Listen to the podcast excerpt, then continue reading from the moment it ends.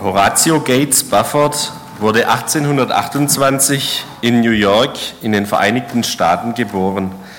Er studierte Rechtswissenschaft und er war als erfolgreicher Rechtsanwalt in Chicago tätig. Er besaß eine im Stadtzentrum Chicagos gelegene Immobilie und einige Ländereien entlang den Ufern des Michigansees. Das Chicago-Feuer von 1871 zerstörte seinen Besitz. Seine materiellen Verluste waren immens groß. Horatio G. Spafford war bekannt als aufrichtiger, hingegebener Christ. Er war Vater von vier Töchtern. Im Herbst 1873 entschied Spafford mit seiner gesamten Familie nach England zu reisen, wobei diese dort ihre Ferien verbringen sollte. Er selbst beabsichtigte, seinen Freund, den Evangelisten Dwight L. Moody in England bei seiner evangelistischen Arbeit zu unterstützen. Jedoch wurde Rechtsanwalt Spafford unerwartet in Chicago wegen einer dringenden Geschäftsangelegenheit zurückgehalten. Seine Frau Anna sollte mit den Kindern an Bord des französischen Dampfers Ile du Havre wie geplant abreisen. Er selbst wollte später nachkommen. Am 22. November 1873 wurde das Passagierschiff mitten auf dem Atlantischen Ozean durch ein englisches Containerschiff gerammt. Spaffords vier Töchter wurden über Bord gespült und das Schiff sank innerhalb kürzester Zeit. 226 Passagiere ertranken bei diesem Unglück. Seine Frau, Miss Anna Spafford, war eine von den wenigen, die überlebten. Ihre letzte Erinnerung war ihre kleine Tochter Tenetta gewesen, die durch die Kraft des Wassers aus ihren Armen gerissen wurde. Sie selbst wurde von einem Matrosen gerettet und nach Cardiff in Wales gebracht. Ihrem Ehemann sandte sie das herzzerreißende Telegramm, alleine gerettet. Nach dieser schrecklichen Nachricht segelte Spafford sofort mit schwerem Herzen nach England ab, um seiner leidgeprüften Frau beizustehen und sie zu trösten. Bertha Spafford Wester, eine spätere Tochter Horatio Spaffords, schrieb später über seine Überfahrt, Vater war überzeugt, dass Gott gut ist und dass er seine Kinder im Himmel wiedersehen würde. Dieser Gedanke beruhigte sein Herz. Auf der Reise über den Atlantik bat der Kapitän Mr. Goodwin meinen Vater in seine private Kabine. Eine vorsichtige Berechnung ist vorgenommen worden, erklärte er. Und ich glaube, dass wir uns jetzt in dem Bereich finden, in dem die Ile du Havre unterging. Vater schrieb an Tante Rachel. Am Donnerstag befanden wir uns über der Stelle, wo das Schiff im mittleren Ozean unterging. Das Wasser ist drei Meilen tief, aber ich denke nicht an unsere Lieben dort. Sie sind sicher und geborgen in den Armen des guten Hirten. Und nicht mehr lang dann werden auch wir dort sein. In der Zwischenzeit danken wir Gott und haben noch Gelegenheit, ihm zu dienen und ihn zu preisen, wegen seiner Liebe und Gnade zu uns. Nach dieser Unterredung mit Captain Goodwin hat Spafford nachts in seiner Kabine die Worte des Liedes niedergeschrieben, das jetzt schon weit mehr als 100 Jahre alt ist und Millionen Menschen zum Segen wurde. Statt bitter zu werden und sogar mit Gott zu hadern, statt depressiv zu werden, was ja wirklich verständlich gewesen wäre, hatte Spafford die feste Gewissheit in seinem Herzen. Und er schrieb diese Liedstrophen und erfuhr für sein Herz den Frieden Gottes, der allen Verstand übersteigt, wie es im Philipper 4, Vers 7 steht. Und damit möchte ich zum Thema für den heutigen Gottesdienst kommen. Gott wo bist du in meinem Leid? Ich glaube, viele Menschen hier auf dieser Erde durchleben Leid und wissen, worum es geht und können ein Stück weit mitfühlen, was dieser Mann, dieser aufrichtige, hingegebene Christ durchlebt hat. Viele Menschen sind auf der Suche nach Halt, wenn sie im Leid sind. Und ich finde es so schön, dass wir das Wort Gottes haben und dass die Bibel nicht nur die schönen Themen beackert, dass wir darüber Ermutigendes erfahren, sondern dass die Bibel auch davor nicht Halt macht. Dass sie sogar dort, wo das Leid ganz groß ist, noch was zu sagen hat. Dass Gott da noch was zu sagen hat. Und so möchte ich mit uns heute, wir haben es vorhin gehört, in das Buch Hiob reinschauen. Der Hiob, das ist so ein Buch, das ist ein Mann, der ein Stück weit der Inbegriff vom Leid ist. Der Hiob, der angefangen hat als aufrichtiger, gottesfürchtiger Mann, der wohlhabend war, der gesund war, der was zu sagen hatte und der mehr und mehr verloren hat, der an so einen Tiefpunkt kam, was wirklich nichts mehr gab in seinem Leben. Und das Kapitel 19, um das es heute geht, das ist genau dieser Tiefpunkt. Das ist einer der Punkte, an dem es eigentlich tiefer nimmer gehen konnte. Und ich möchte mit uns dieses Kapitel anschauen. Und wer eine Bibel dabei hat, darf sie gerne aufschlagen. Hiob, das Kapitel 19. Der Hiob, der hat jede Menge Probleme. Eigentlich ist in dieser Situation sein Leben nur so durchdrängt von Problemen. Und das Hiob, Kapitel 19, das macht es ganz schön anschaulich. Wenn man da reinschaut, die ersten fünf Verse, es zeigt ein Problem, das der Hiob hat. Da sagt er, Hiob antwortete und sprach, wie lange plagt ihr doch meine Seele und peinigt mich mit Worten? Ihr habt mich nun zehnmal verhöhnt und schämt euch nicht, mir so zuzusetzen. Habe ich wirklich geirrt, so trage ich meinen Irrtum selbst. Wollt ihr euch wahrlich über mich erheben und wollt mir meine Schande beweisen? Hiob, er hat ein Problem. Er hat ein Problem mit seinen Kommentatoren, seinen Freunden, die ihm diese vielen guten Ratschläge geben. Und das ist das erste Problem, das er hat. Er sagt, sie plagen meine Seele. Und das Ganze, was der Hiob da sagt, ist ja eine Antwort auf das, was ihm vorher einer in den Kopf wirft. Und da lesen wir zum Beispiel in Hiob Kapitel 18, Vers 2, da sagt einer dieser Freunde zu ihm, Hiob, hab doch Einsicht, danach wollen wir reden. Warum werden wir geachtet wie Vieh und sind so töricht in deinen Augen? Willst du vor Zorn bersten? Soll um deinetwillen die Erde veröden und der Fels von seiner Stätte weichen? In meinen Worten, Hiob, wie lang willst du noch das zornige Böcklein spielen? Komm doch zur Vernunft. Soll nur wegen deinen Worten die Erde vertrocknen? Hiob sagt zu Recht, sie plagen meine Seele. Das Zweite, was er sagt, sie peinigen mich mit Worten. Und dazu ein anderer Freund, ein paar Kapitel vorher in Hiob 15, 4 bis 8. Da sagt er, du selbst zerstörst die Gottesfurcht und raubst dir die Andacht vor Gott, denn deine Schuld lehrt deinen Mund und du hast erwählt eine listige Zunge. Hiob, dein Mund verdammt dich und nicht ich. Deine Lippen zeugen gegen dich. Meine Frage an dich heute, erlebst du das vielleicht auch gerade? dort, wo du stehst im Leben, in deiner Situation, gut gemeinte Worte von Freunden, von Ratgebern, vielleicht sogar fromme Worte, die wie Schläge auf deine Seele einhämmern. Ich habe vor kurzem mal eine Autopanne gehabt. Da war ich in Bielefeld und wollte eine Kehrmaschine kaufen. Mit dem Anhänger bin ich hochgefahren. dann fahre ich da gerade die Ausfahrt runter. Es war kurz vor Bielefeld und fahre eine Ampel, die ist rot, ich halte an und sie wird grün und ich gebe Gas und der Motor dreht hoch, aber das Auto bleibt stehen. Ich hatte einen Getriebeschaden und da ging wirklich nichts mehr. Und da habe ich den Anhänger abgehängt, an den Straßenrand gestellt und habe versucht, irgendjemanden anzurufen, der mir vielleicht helfen kann. Und ich habe gemerkt, vielleicht auf einer ganz anderen Ebene, wie das, was der Hiob durchlebt. Weil mir ging es ja gut, das Auto ist kaputt, aber was soll das? Aber was es heißt, was gut gemeinte Worte alles anrichten können.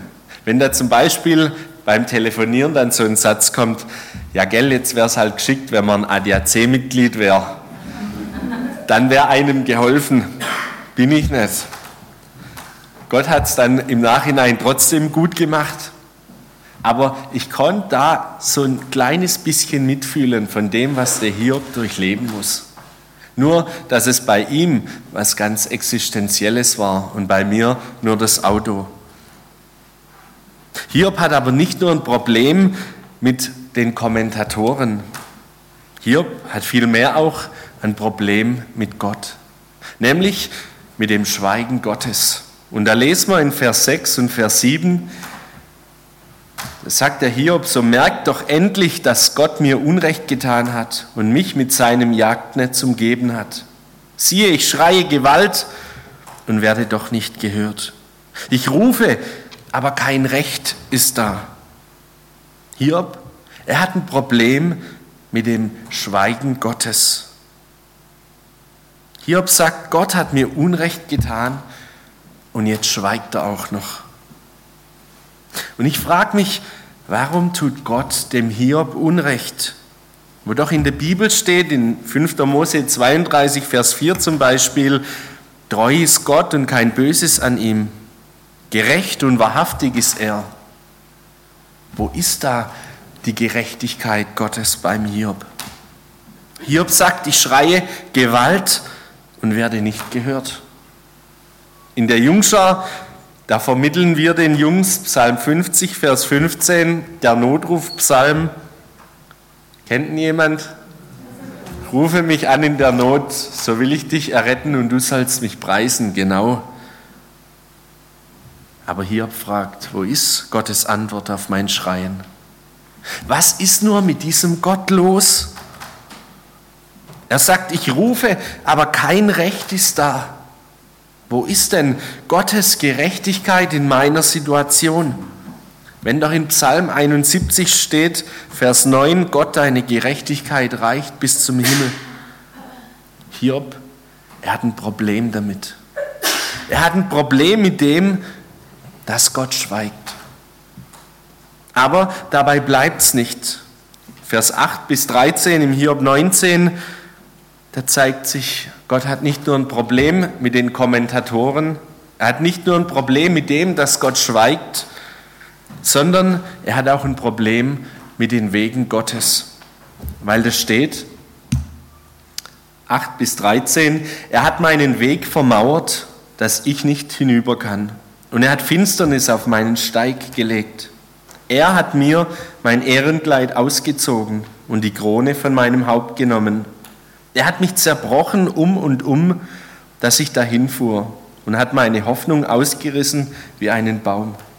Sein Zorn ist über mich entbrannt und er achtet mich seinen Feinden gleich. Vereint kommen seine Kriegsscharen und haben ihren Weg gegen mich gebaut und sich um meine Hütte hergelagert. Er hat meine Brüder von mir entfernt und meine Verwandten sind mir fremd geworden. Hiob, er hat ein Problem mit den Wegen Gottes. Er sagt, Gott hat meinen Weg vermauert und Finsternis auf meinen Steig gelegt. Im Psalm 23 kennen wahrscheinlich auch die meisten, da heißt es, er führet mich auf rechter Straße. Hiob spricht nicht von dem, dass Gott auf den krummen Wegen seines Lebens, und das sagen wir ja so gern, trotzdem gerade schreibt. Hiob sagt, da ist nichts mehr, alles weg. Der Weg ist vermauert, vielleicht so wie die innerdeutsche Grenze. Da geht eine Autobahn irgendwo hin und dann kommt diese Mauer, dann kommt der Todesstreifen. Und da geht kein Weg drüber, da gibt es keinen Umweg, nichts, da ist Ende.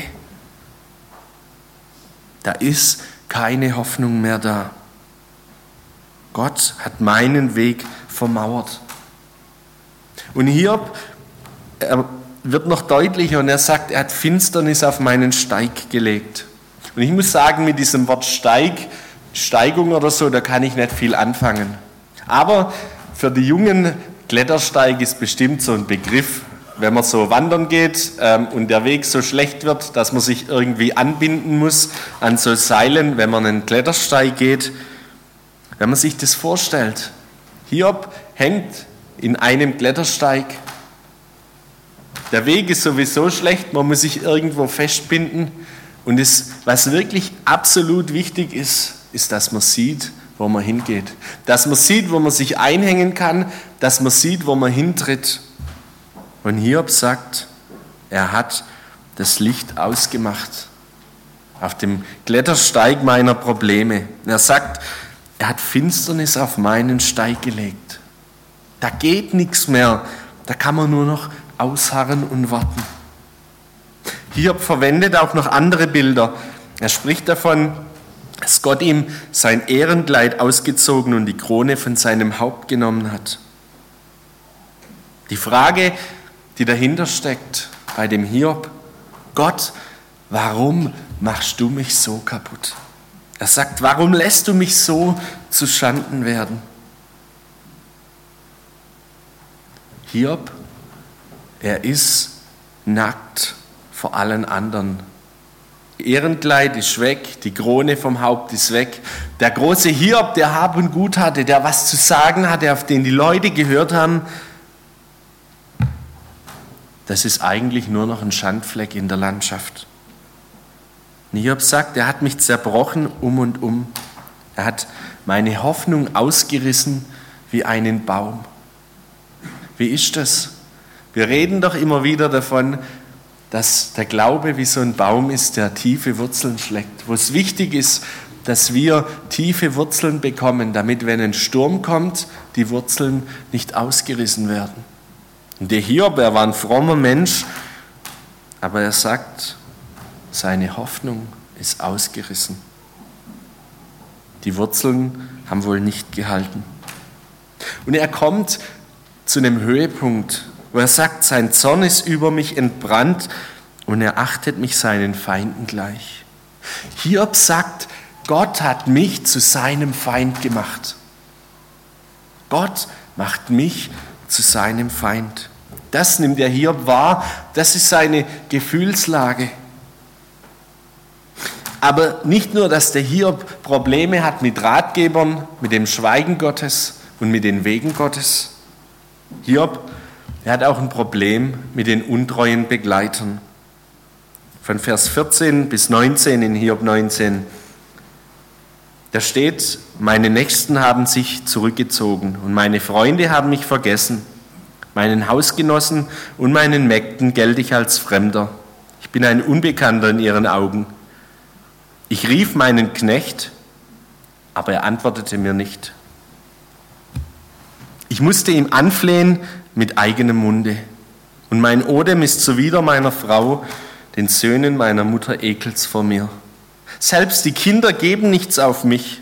Stelle ich mich gegen sie, so geben sie mir böse Worte. Alle meine Getreuen verabscheuen mich und die, die ich lieb hatte, haben sich gegen mich gewandt. Und ein Stück weit kann ich es ja verstehen, wenn das so ein Mensch ist, der nur noch ein Häufle Elend ist. Vielleicht waren seine Begleiter einfach nur völlig überfordert. Wie geht man mit so einem Menschen um? Was kann ich dem noch Gutes sagen? Was kann ich dem mitgeben? Vielleicht haben sich die Begleiter auch gedacht, wir haben ja keinen Vorteil mehr von ihm. Von dem wohlhabenden, gesunden Mann, der was zu sagen hat, von dem habe ich was. Aber von so einem Häufle Elend wie dem Hiob, ja, von dem habe ich nichts mehr. Mit so jemand fange ich nichts an. Und der Hiob erzählt auf, wer, sie, wer ihn alles im Stich gelassen hat. Die Brüder sind auf und davon, die Verwandtschaft kennt ihn nicht mehr. Die Nachbarn haben sich zurückgezogen und die Freunde haben ihn vergessen. Keiner meldet sich mehr. Mein Knecht hat mich ignoriert. Ich muss ihn anflehen, sagt Hiob. Meine Frau sowieso, meine Brüder ekelt's auch vor mir. Die, die ich lieb hatte, die, denen ich vertraut habe, die sind mir in den Rücken gefallen. Hiob, Er ist ganz auf sich allein gestellt. Und in Vers 20, da fasst der Hiob seine Situation zusammen. Und es steht, mein Gebein hängt nur noch an Haut und Fleisch. Nur das nackte Leben brachte ich davon. Wörtlich steht da, nur mit meiner Zähne Haut bin ich davon gekommen. Also wirklich, da ist nichts mehr da. Meine Frage an euch heute Morgen, findet sich vielleicht jemand von euch in Hiob wieder? Du in deiner Situation nicht mehr als ein Häufchen Elend vielleicht? Interessant ist, Hiob, er hat einen Wunsch. Wenn wir weiterlesen, da ist ein großes Ding, das ihn beschäftigt, das er sich so sehr wünscht. Und das sagt er in Vers 23, ach, dass meine Reden aufgeschrieben würden. Ach, dass sie aufgezeichnet würden als Inschrift mit einem eisernen Griffel in Blei geschrieben, zu ewigem Gedächtnis in einen Fels gehauen. Hiob, er würde sein Leiden so gerne zu Papier bringen, ein Buch draus machen und jeden Tag darin lesen, daraus vorlesen, darüber reden, damit er nicht, damit das Leid nicht in Vergessenheit gerät. Und interessant ist, das weiß er wahrscheinlich nicht, aber er hat es ja geschafft, sonst wird man heute nicht über ihn reden. Seine Gedanken, seine Worte, das, was den Hiob ausmacht, das kreist lange Zeit in seinem Buch.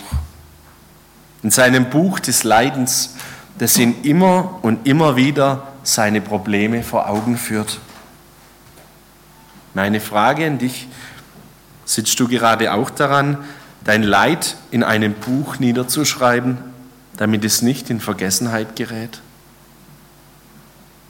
Ist es nicht auch so, dass deine Gedanken immer und immer wieder um diese gleiche Stelle, um dieses Buch kreisen? Interessant ist, damit schließt dieses Buch Hiob, dieses Kapitel 19 nicht ab. Hiob, er hat noch was nachdem wirklich gar, gar nichts mehr kommt, nachdem er sagt, diesen einen Wunsch hätte er gerne noch erfüllt, da kommt noch was. Aber bevor wir dazu kommen, singen wir jetzt zusammen ein Lied.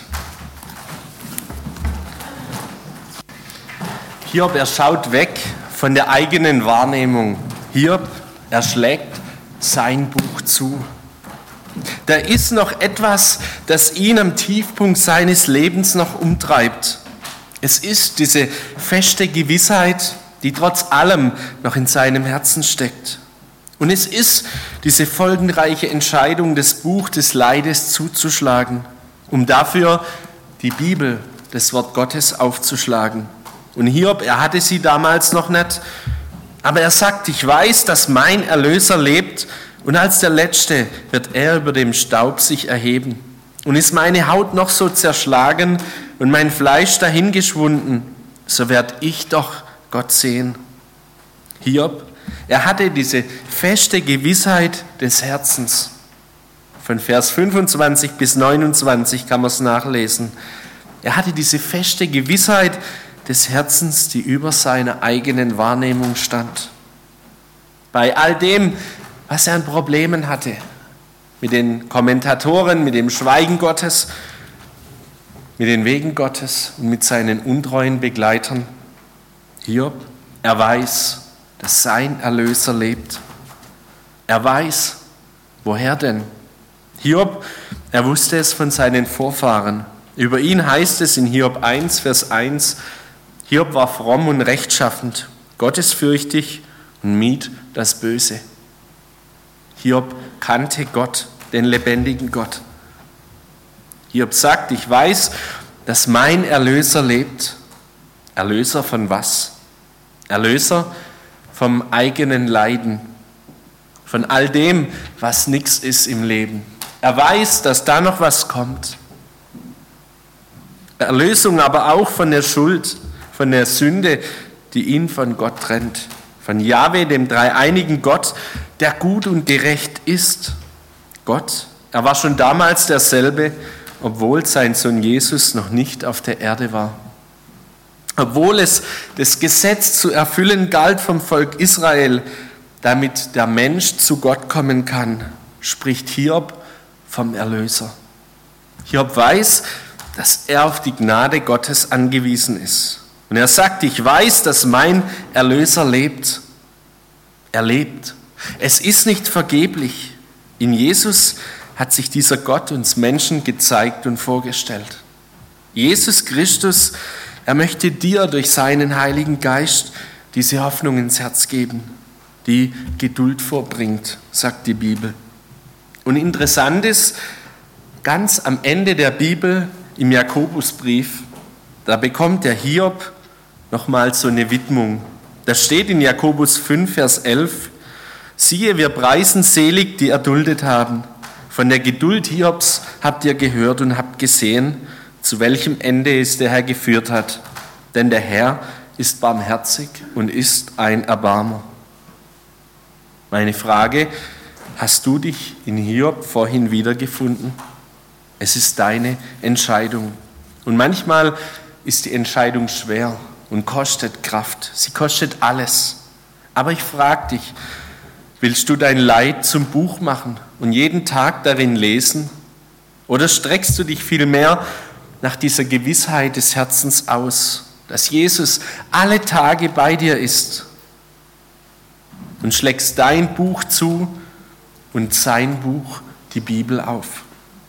Es ist keine einmalige Entscheidung, sondern ein immer und immer wieder in Erinnerung rufen. Ich mache mein Buch zu und ich schlage sein Buch auf. Und all denen, denen Hiobs Situation fremd ist, herzlichen Glückwunsch. Ich mache dir Mut, schlag die Bibel nicht erst in der Not auf, denn es tut so gut, diese feste Gewissheit im Herzen zu haben, dass Jesus alle Tage bei dir ist. Streck dich nicht erst in der Not nach ihm aus. Ich würde gern beten. Vater im Himmel, ich möchte dir Dank sagen, dass dein Wort allumfassend ist und dass du nicht vor den Schwierigkeiten des Lebens Halt machst. Dass unser Glaube an dich nicht nur ein Schönwetterglaube ist, wenn es uns gut geht, wenn alles passt, sondern dass dieser Glaube trägt gerade dann in der Not. Und der Hiob, er ist das beste Beispiel dafür. Und Herr, du siehst, was uns umtreibt. Du siehst, in welcher Situation wir stecken. Und ich bitte dich für jeden Einzelnen, dass wir das erleben dürfen, dass du trägst bis ans Ende. Herr Jesus, hab Dank dafür. Amen.